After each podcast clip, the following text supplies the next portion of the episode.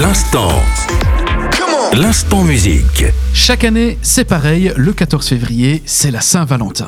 Une célébration dédiée à l'amour et dont les origines sont multiples. Certaines remontant à des festivals païens célébrant la fertilité, bien loin des festivals musicaux modernes que nous connaissons aujourd'hui. Et pourtant, c'est bien de musique dont je vais vous parler. Avouez qu'il serait difficile de concevoir une soirée romantique sans une douce mélodie en arrière-plan. Afin de créer chez soi une atmosphère parfaite, les mélodies sirupeuses ne manquent pas. Quelles sont les chansons qui conviennent le mieux à cette occasion? Quels sont les artistes qui parlent le mieux d'amour? Eh bien, selon un récent sondage, le titre le plus écouté le 14 février est Perfect d'Ed Sheeran, suivi de près par des voix emblématiques telles qu'Adele, Bruno Mars, Stevie Wonder ainsi que le classique indémodable de Whitney Houston, I Will Always Love You.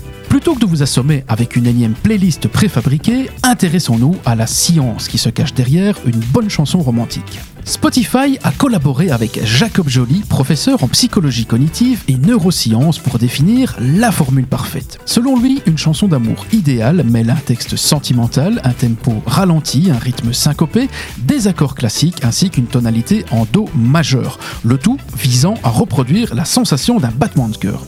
Un son qui nous est très familier puisque nous l'entendions déjà alors que nous n'étions encore qu'un fœtus dans le ventre de maman. Alors, dans ce monde enchanteur où les cœurs palpitent au rythme de l'amour, n'oublions pas que la musique est comme le sel dans une recette de cuisine, elle peut transformer quelque chose de bon en quelque chose de mémorable.